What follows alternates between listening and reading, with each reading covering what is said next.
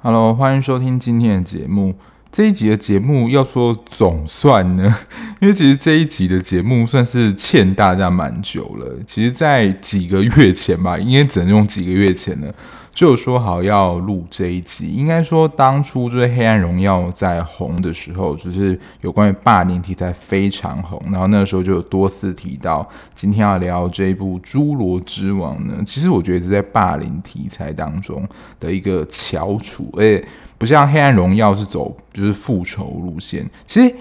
侏罗之王》也是走复仇路线，但是是比较沉重，跟真的往人性的黑暗面走。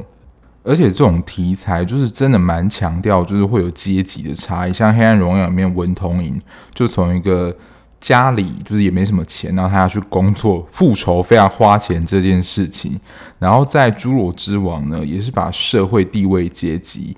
父母那一代拉进来，你就会看到就是非常血淋淋的例子。然后阶级复制，就你在看到那种贫富差距的，我觉得元素吧，这一部里面也全部都看得到。《侏罗之王》其实完结有一段时间了，结果一直就没有时间做。那其实我为了做这期节目，我之前又重新把它看了一次，因为其实我第一次看的时候有一些地方并不是那么懂。那第二次再看的时候，我觉得有一些新的体悟。那今天就来跟大家分享。《侏罗之王》呢，它总共有十二集。其实当初的讨论度，我觉得没有这么高，但我觉得应该也是跟平台有关啦。毕竟它不是在比如说 Netflix 或是 Disney Plus 这种大平台播出，所以我觉得当初我觉得讨论度是高，就在 OTT 版上。可是就是一般，如果你只订阅大平台的话，就我觉得无缘看到这一部，觉得蛮可惜的。希望之后啊，就是大平台有机会能够把它买回去。那其实会想要，我觉得分享给大家啦，就是当时在做《黑暗荣耀》的时候提到霸凌题材的时候，就是有分享过这一部。那这种黑暗题材，我们这种报仇啊，都是说呃君子报仇，十年不晚。现在霸凌题材，我觉得最终就是主角都会想要走一个复仇路线。我觉得文同影就是《黑暗荣耀》里面的主角塑造，他走上一个算是比较正面的，而且文同影的方式之前有跟大家分享过，他算是那五人帮之间关系之间的彼此厮杀。因为他也了解说他们之间彼此的关系不好嘛，所以基本上也不用他直接动手，他们五人里面就已经内讧成一团了。但这个侏罗之王的主角呢，他真的就有点像是手刃那些就是当初霸凌他的人，虽然有几个也不是直接，但都是指导他们最痛处。而且呢，我觉得这个你要说是复仇的很直接的，就是。以牙还牙，以眼还脸的方式，就是你当初怎么对我，我现在就怎么还给你，或是夺走你现在最在意的东西，或你最在意的人。如果这一部上在 Netflix 的平台的话，因为 Netflix 不是就会对他的戏剧下几个标语吗？那我觉得他应该就是暴力、残忍，还有愤怒情节，还有怒火难平这些字眼。其实，在看这部剧，其实你情绪上会觉得蛮激动的，因为他其实。一直都主角啦，一直都处于非常被压迫的状态。还有他这一部，我觉得导剧的方式，就是剧情呈现的方式，他是现在跟他被霸凌过中的生活其实是相互交替的。最主要的时间线就是两个，在国中的时候呢，他们被班级一群强势的学生算是集体霸凌啊。那这个霸凌包括了肢体关系上，就是会打他们、揍他们。那因为主角比较胆小，不敢反抗。我觉得对照他现在呢，其实是一个很大的落差。他现在就是主角长大成人之后呢，就变成了运输公司的主管。当他长大之后呢，他就要去一步一步的找出当时在国中霸凌他的人。事件呢，就是从黄景敏，也就是这个主角呢，他一开始妻子死于家中，然后警察开始介入调查，然后黄景敏的国中时好友。后来就成为了警察，然后他刚好也介入了这个案件的调查，才发现说哦，原来过去他们之间的关系又连起来了。那这一部的男主角就是黄金敏，他是由金东旭演的。那金东旭其实我觉得在看剧的历程里面，真的是看过他蛮多剧的，像包括可能也没有那么红的《你是我的春天》，然后我最近看的就是下个月会跟大家分享的《偶然遇见了你》，还有《有力的假期》，就是我最近在看的。这角色落差是蛮大的。然后他之前有一部跟文姜演的那一部我没有看，不过他之前演的角色都是那种蛮专业，然后正向正面的形象。像他之前在《你是我的春天》里面就是演一个精神科医师，那他这一部呢就是演一个腹黑的运输的老板，这样。说实在，他在这个角色设定上，我觉得应该是有一些精神疾病的。但是因为他的设定，我觉得不难想象啊，因为他在过程当中有介绍到说，他小时候其实长期的受到他就是父亲的家暴。我觉得他的你要说人生历程，就是完全复制他父亲以暴制暴的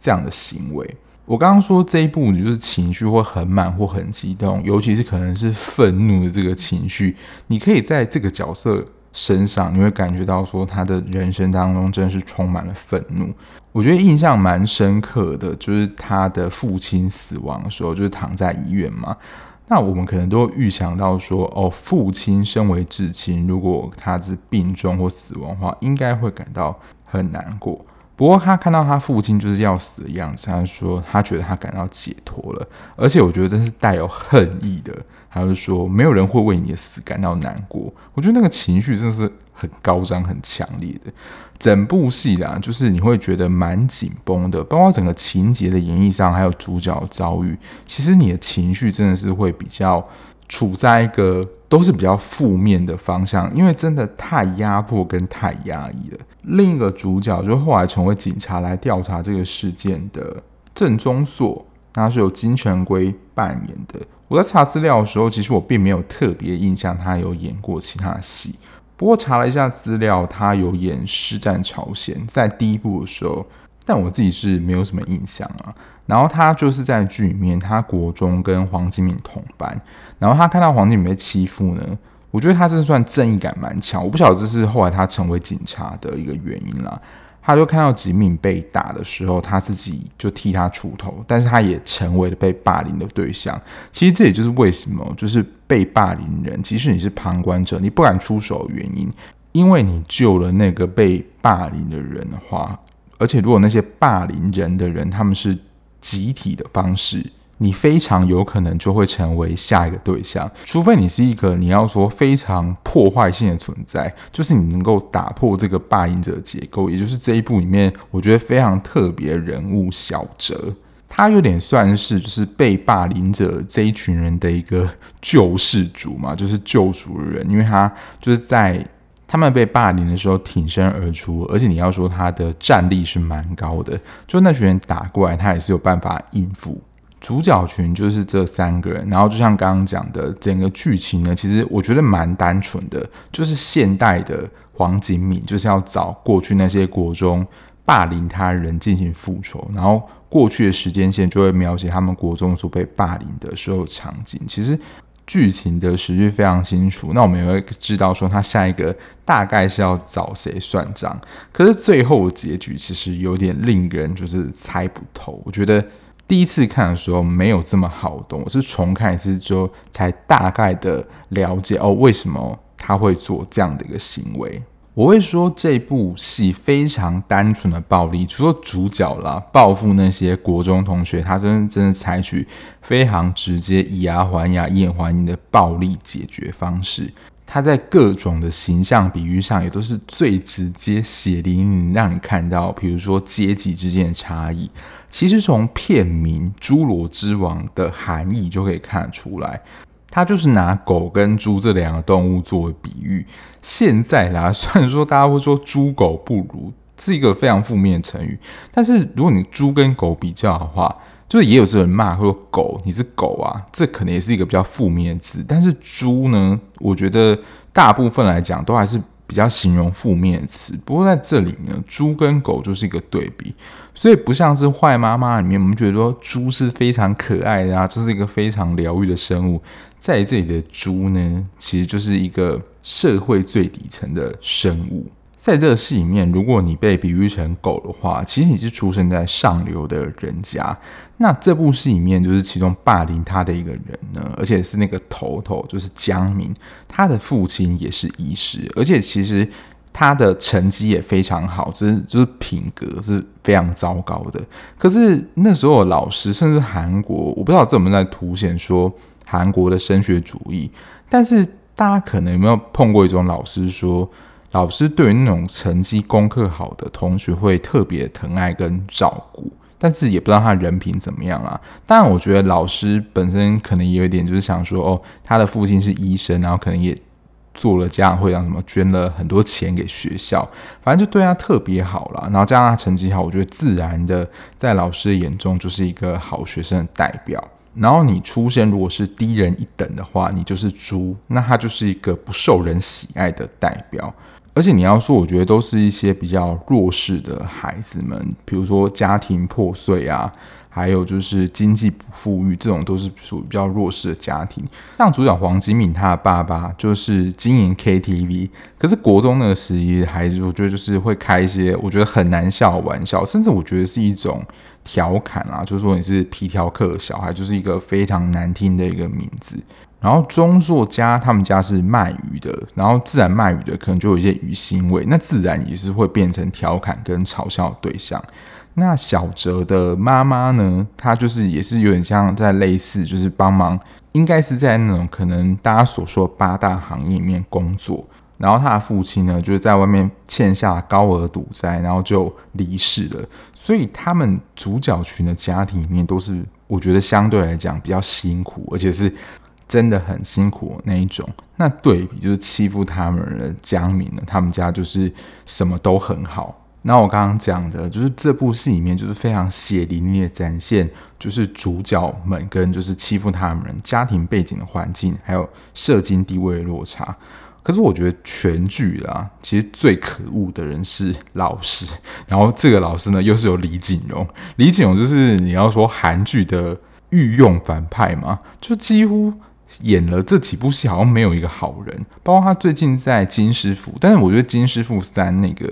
算反派的角色没有那么反派，他这个是真的可恶的那种反派。他就是他们班上国中的老师，但他是操弄了就是班级家长阶级的对立。这种老师说实在，如果在现在看到的话，我觉得真的是应该要被除名的。他其实我觉得就是利用那种类似班亲会。他假装的名义就是请学生的家长来到班级里面介绍自己的职业，然后他就挑了，就是你要说江宁跟钟硕医生跟鱼贩之间这种差异，引起了就是学生之间对于职业的那种你要说贵贱或是阶级对立的这种氛围，其实它是非常无形的，就是国中的时候其实。根本可能不会想什么，但是他们很直观印象就说：“哦，我就是要成为医生，能够赚很多钱。”那你要说笼络小孩子最好的方法之一就是买吃的给他们嘛？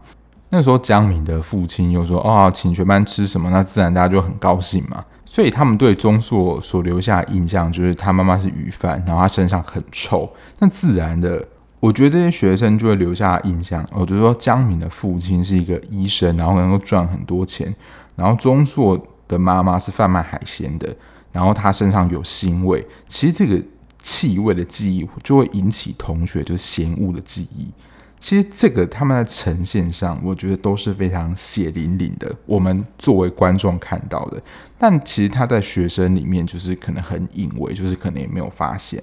然后侏罗之王，其实他侏罗，它也像是同义副词嘛。其实它两个都是猪的意思，那他自然就是要成为猪当中的王嘛，要当就要当最强的。那其实我觉得这个是在他们你要说猪的这个群体里面，就是一个生存的模式，他们要生存下来，最主要的就是不要任人宰割。那接下来想要跟大家分享的，如果有看过人，应该会对这个。印象深刻，但当时不知道有没有记起来。其实我记得应该是杰米跟钟硕去小泽他们家找他的时候，我觉得他的这个比喻真的是太写实、太血淋淋了。我最近所看的戏剧里面，我觉得还没有办法超过它，因为我们刚刚就是用狗跟猪作为对比嘛。他说，狗在活的时候就有它的价值存在。猪是要死后摆在桌上才有它的价值，大家想象那个画面，就会知道说它比喻的有多么的生动跟血淋淋。因为狗就是人家说是人类最好的朋友嘛，通常都是会作为玩伴或它去散步，通常跟人类算是一个陪伴的关系啊。就是如果狗死掉的话，饲主都会蛮伤心的。可是相对来说，在一般的社会也是有宠物猪啦，但是非常少。那作为就是我们其中，除非你吃素啦，我们常吃的肉类里面，猪肉是非常大宗的一个肉类。那其实就真的是我们吃它的猪肉，或是它其他身体部位，我们可以使用的，才能够显现它的价值。可是它必须要被屠宰之后放在桌上，或怎么样。我们才能吃到它，才能够证明它的价值。也就是它其实活着的时候，你就觉得说，哦，它就是一个会动的动物。可是它在死后才会变成人类的食物，或者变成其他人的食物等等。就是猪肉呢，能吃才能展现它的价值。这个是我在全剧里面我看第二次，其实我第一次的时候就对于这句话有蛮深刻印象。可是我第二次在看的时候，还是觉得哇，这个编剧这个。比喻啦，真的是非常的，我只能给予很高的赞叹。这部剧的第二个亮点呢，其实刚刚也有提到，就是以牙还牙这件事。他在国中如何被这群霸凌他的人欺负，他怎么受到对待，他就如实的奉还给那些人。而且在这部戏的片头，我觉得如果有比如说有学生全班的大合照，我觉得蛮常出现在悬疑啊或是恐怖片里面，就是会有一个。惊悚的氛围，然后他在这部戏里面很常出现一个他们班级的国中出游照，因为这种出游照或者大合照也会让我想到大逃杀，我觉得是合照没好事。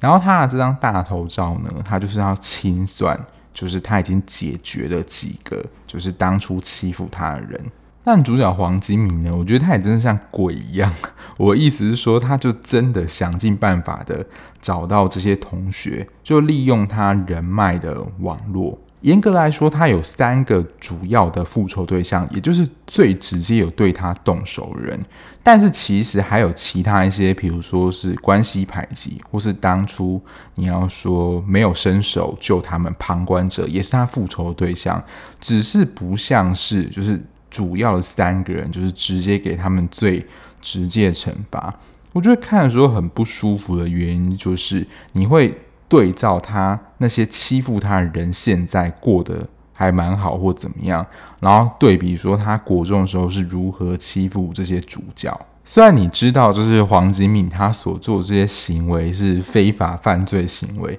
可是你会觉得有一种复仇的爽感吗？就是当初他。怎么被对待，他就如何的对待这些当初欺负他的这些国中同学。像第一个呢，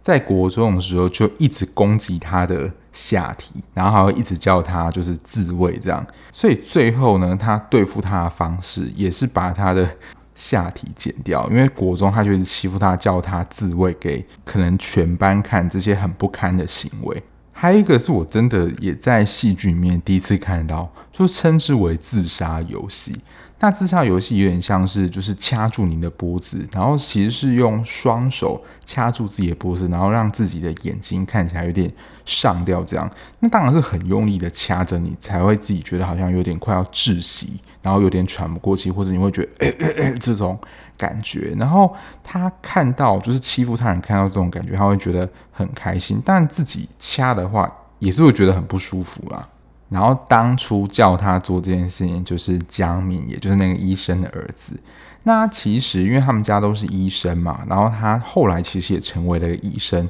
所以在当初看到戏，想说，嗯，果然是这样演，就会觉得很不公平。那为什么这些欺负别人人，他们到现在还可以过得这么好？其实会引起这些就是被霸凌人，我觉得愤恨不平嘛。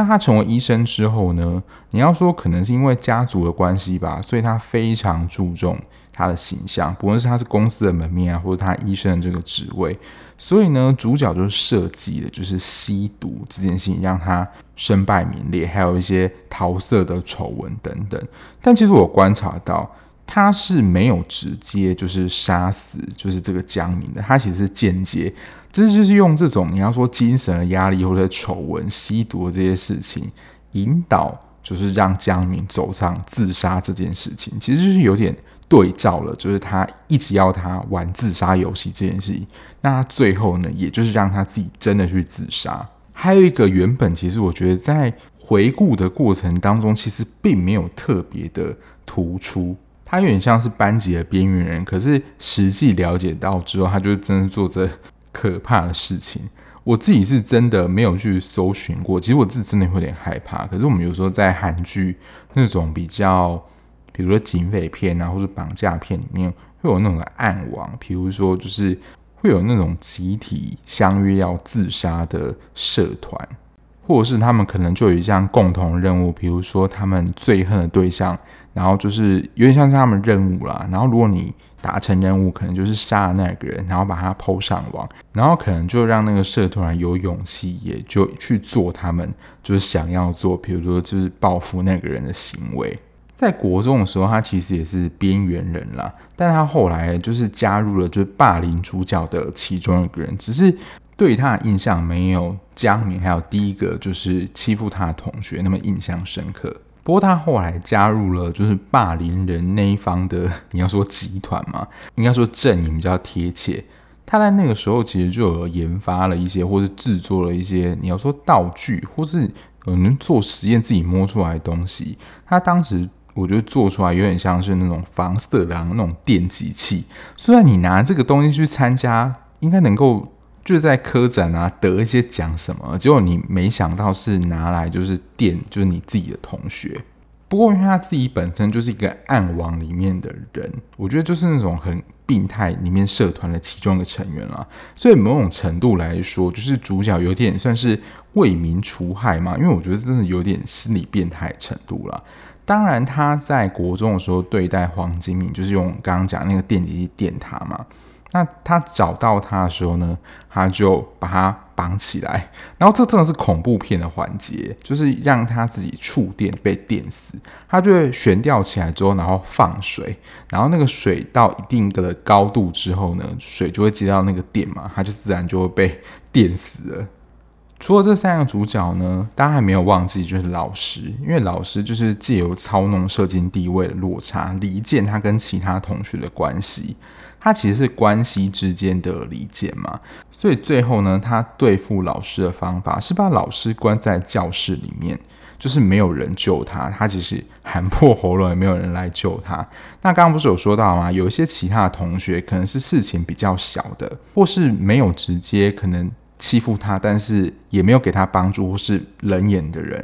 他发给的那些人，就是说，呃，你们有一些秘密啊，就是如果你不想被发现的话，就是到操场那边去找。但其实大家，我觉得心里都是还蛮恐惧，就是怕自己的一些什么料啊，就被爆出来，影响到自己的名誉，甚至比如说你工作的公司啊，如果发现了之后，那你会不会被 fire 掉？或者是有些人结婚有家庭的，如果是一些桃色丑闻的话。是不是就是可能会引起婚姻上的危机？这个时候其实就蛮展现出就是人比较自私那一面，想要保护自己。所以呢，即使那个时候呢，李锦荣当时身为他们的班导，也没有人去救他，因为大家都抢着去操场找出就是自己可能不能被发现的秘密。刚刚那些就是没有救老师，我觉得那也算是第三层的配角。其实，在就是他直接报复的那群同学里面，还有刚刚提到第三层、第二层呢，有点算是跟在就是第一层旁边的一些人，但是并没有直接对他们出手。那他对第三层的人，就是又更进阶一点，就是他把那些就是不是主要霸凌者，然后跟在旁边的一些小喽啰，他还是会给他们一些教训的。那最主要就是跟着第二个江明，他就派了一些人，就是你要说是。黑道嘛，给他们一些颜色瞧瞧，就是他们跟江敏，因为他们其实最主要当时就是跟江敏混在一起，然后就是把他们跟江敏关在一起，以一种真的是武力镇压的态度，就是教训他们。不过大家也会想说，这个过程为什么就是黄景敏能够如此的顺利？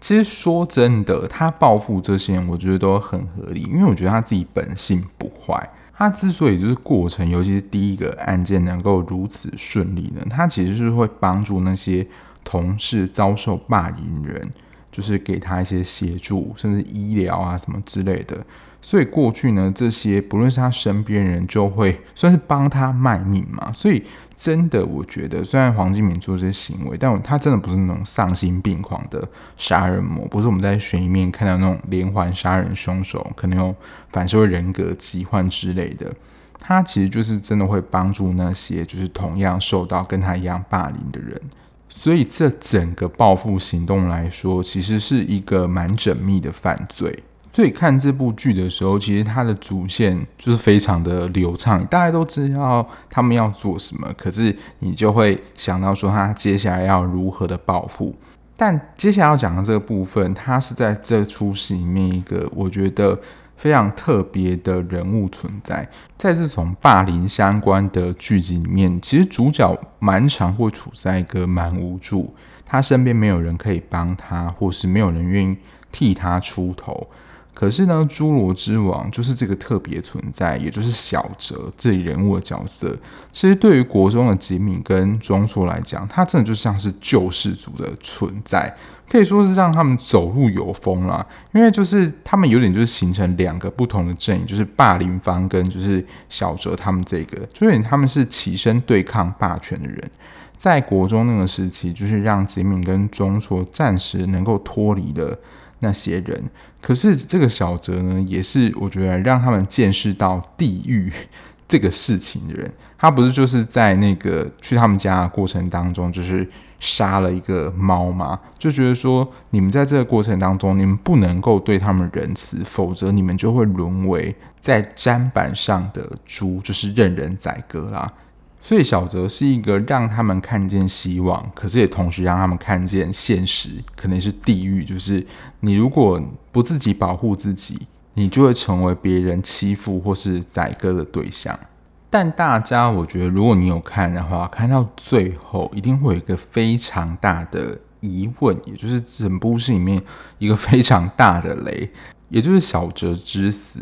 第一次看的时候，我还是觉得蛮震惊，我想到底发生什么事情。就是最后呢，他是被钟硕推了下去。其实一开始就是小哲只是要假装他要从楼顶上跳下去，而且其实也只有跟钟硕讲而已。他自己原本的用意就是想要吓吓那些老师跟学生，他并没有真的想要跳下去，也就是希望让那些其他的老师或同学正视他们的存在。因为我觉得可能呢、他们想的是如果被注意到的话。那些欺负他们人可能也不敢下手的那么明显，所以后来的过程又突然变成一点点小小的推理剧，也就是比较应该说对照笔记啦，来发现说最终是谁就是推了小哲，然后后来就发现说哦，原来是钟硕把他推下去的。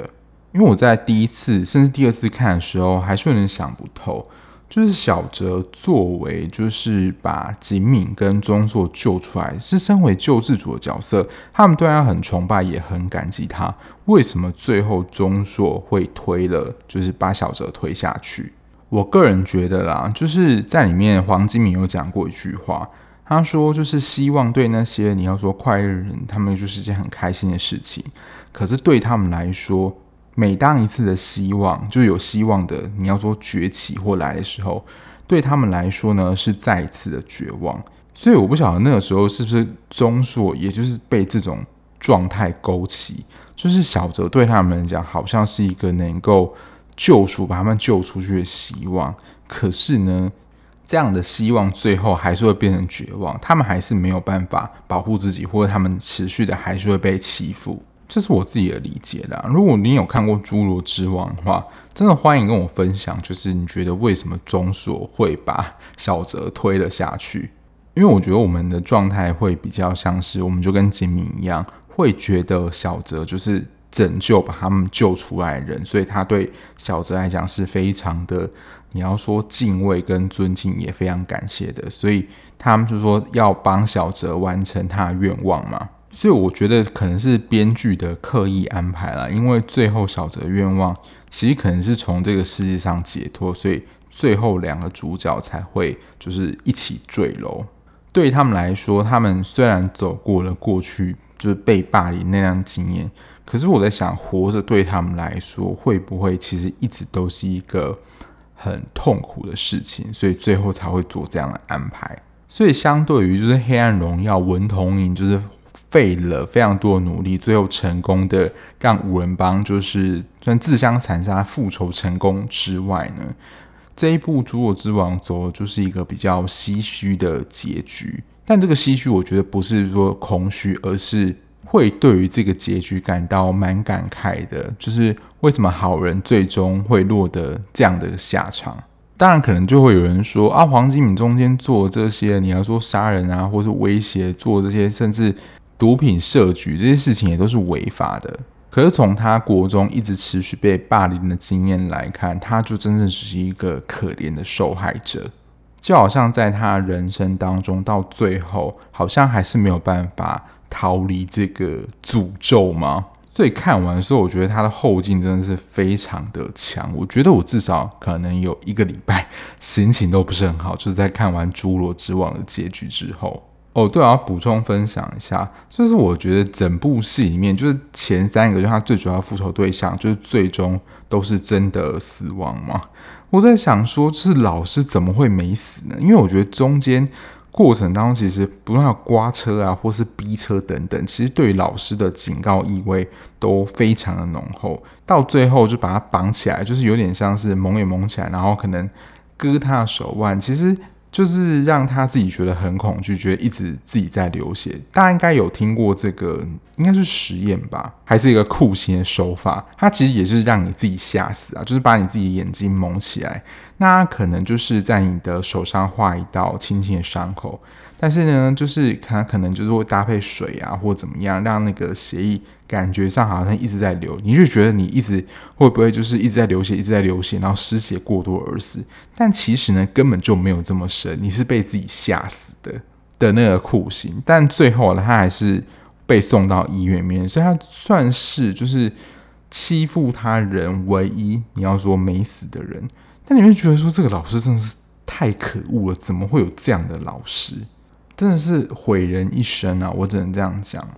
然后会觉得蛮感慨，就是就是猪就是生下来就是你要说比较低阶嘛，那身为猪这边，是否真的你要说无力改变这个回圈？就在心理学界啦，阿德勒讲一个很有名的话，就是童年不幸人要花一生来治愈童年。这句话我觉得是有它的道理在啊，就你这个伤痛真的要花非常的时间去处理，搞不好。你要说变成一个课题，一生都跟着你，也说不一定。因为看这种戏，我觉得我们都会有一个公平信念的想法，就觉得说这些